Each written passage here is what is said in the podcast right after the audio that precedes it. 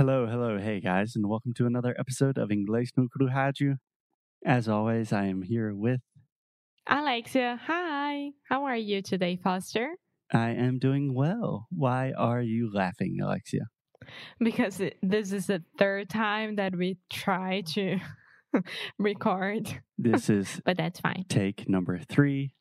Things are not easy. When we are doing everything virtually, it's a little bit more difficult. So, today and this week on the show, Alexia, I think that we should talk about pretty much the only thing to talk about right now. So, we are recording this in May of 2020. So, we are still in quarantine. I am in the US, Alexia is in Portugal.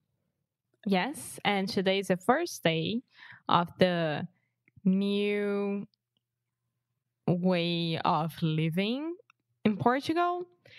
Um, today we can go outside and go to gardens and parks and um, bookstores and etc. But you must wear mask, and that's it. Let's see how it goes.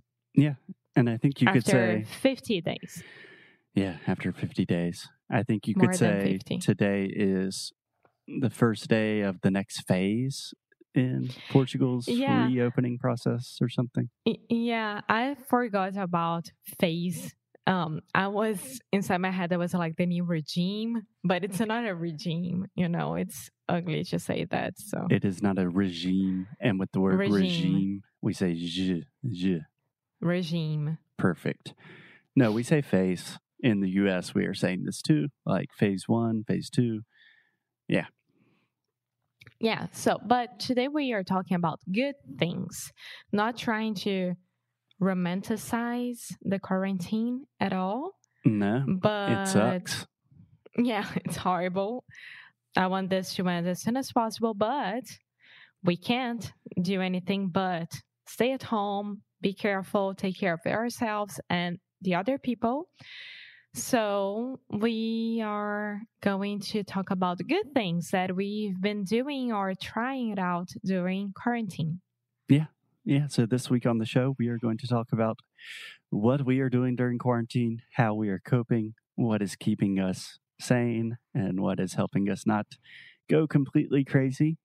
And today, Alexia, I wanted to start with your newest hobby, your newest love, your newest passion. It's not new. It's it's not new at all.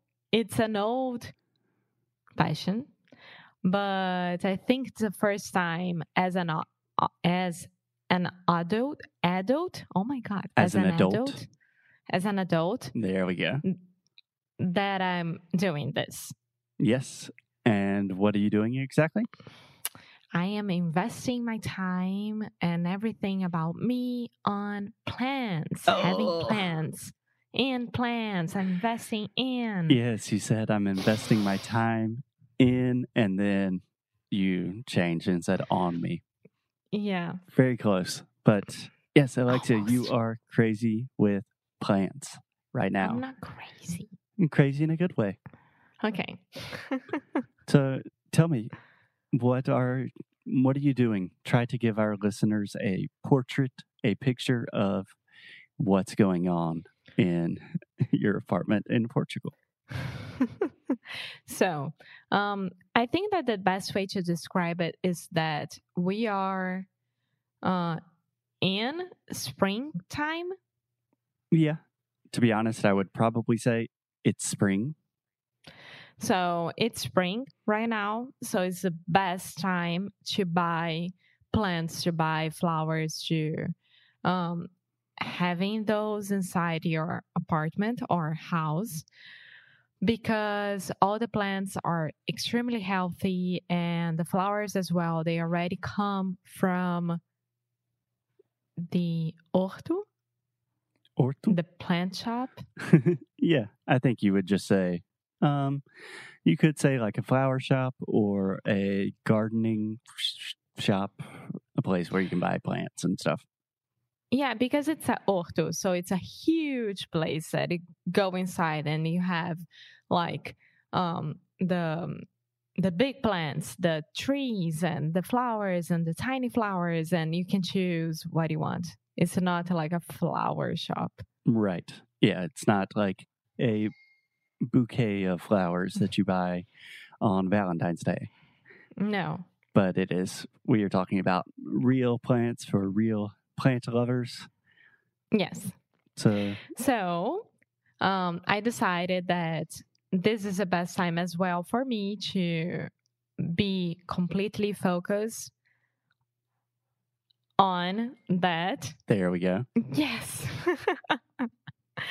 so I started to like look for plants and good plants that I could have inside the apartment. hmm Um, the apartment here has a lot of sunlight, which is awesome Mm-hmm. during the whole year.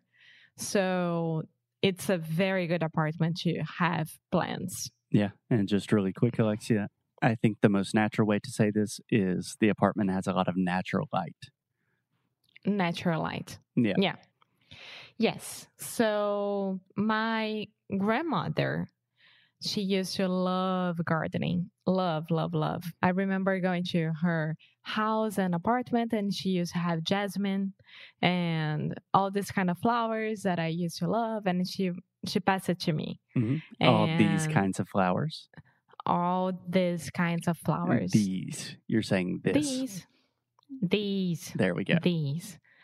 And then I said, why not? Excellent. So I also have this in my family. My mother loves to garden. She is quite a an impressive gardener. And She is. my grandfather, her father, was also an amazing gardener. So it runs in the family. yes. Do you know that phrase? That's an excellent Yes. phrase. Runs in the Mhm. family means that it's something very natural to you because your family does it. Yeah, yeah. And one day I was looking through Instagram and then I discovered a girl um, who is Portuguese uh, and she's from Porto. Mhm. Porto, sorry, she's from Porto. And her Instagram is at Ye- Atripeirinha. How do you say it again? At Mhm. Atripeirinha. Então é arroba Atripeirinha. At Atripeirinha. Exactly. And what's the girl's name? Sofia. Sophia. And Alexia Yeah. loves Sophia. Yeah. And Tripeirinha, it's because she was born in Porto. Everyone who's born in Porto is tripeiro or tripeira. And from Lisbon is alfacinha. so, Exactly. So, Alexia, can I start with some basic questions for you? yeah.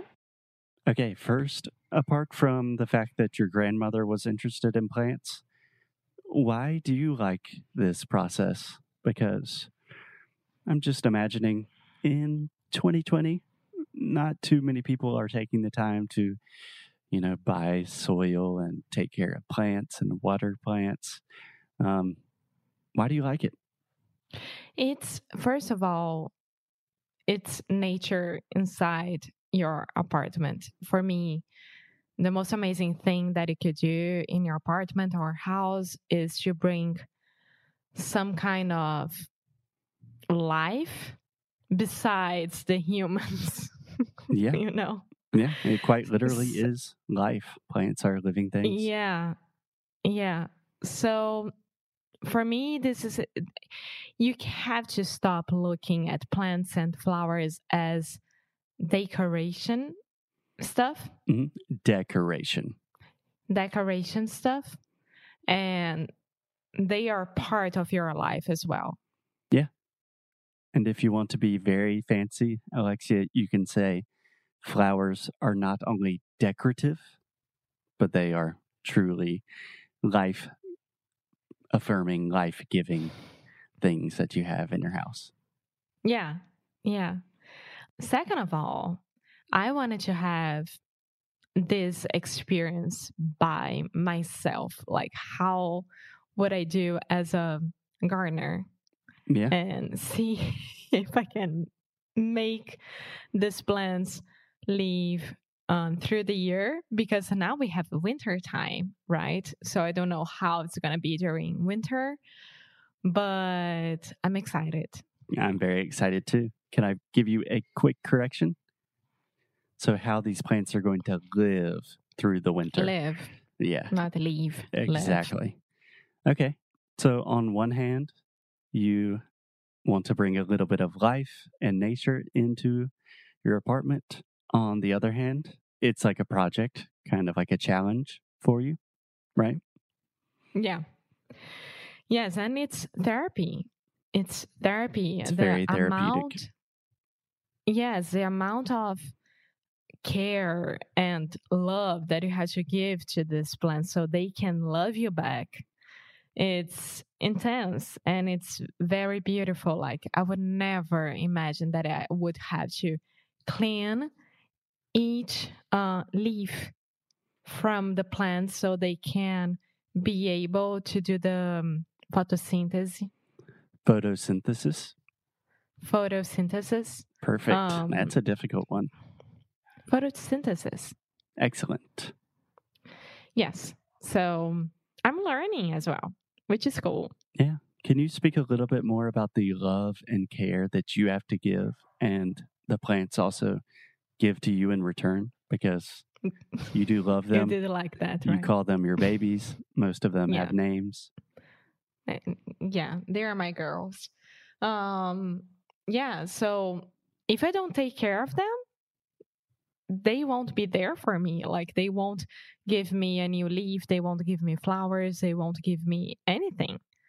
So I need to make sure that they have enough water, and this means that each one has a different type of watering plan hmm of course, I was smart enough to get some plants that they have this almost the same system, so I, I don't have to do that every single day, or I would be freaking out. Right. And when you Um, say system, you're talking about the same like schedule, the amount of times Yeah. you need to water them. Yeah, Okay. and and that's it. I mean, it's amazing because there is one plant here specific that during the night her leaves they go up, just like I'm sleeping. Don't bother me.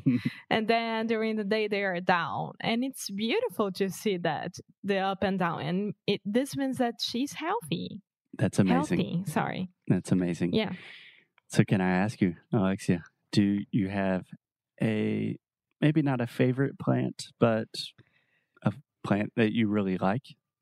yeah there are two here there are three two of them are like royalty for me and i think that i've never seen those in brazil even though one of them is from south america and they have it a lot in brazil Okay. but I've never seen it. And it's uh, her name is its name is Calathea urbiflora.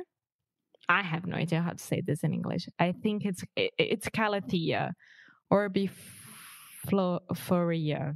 I don't know. Okay. Um okay. We'll look up the name in English and try to find that for you. What's another one that you like?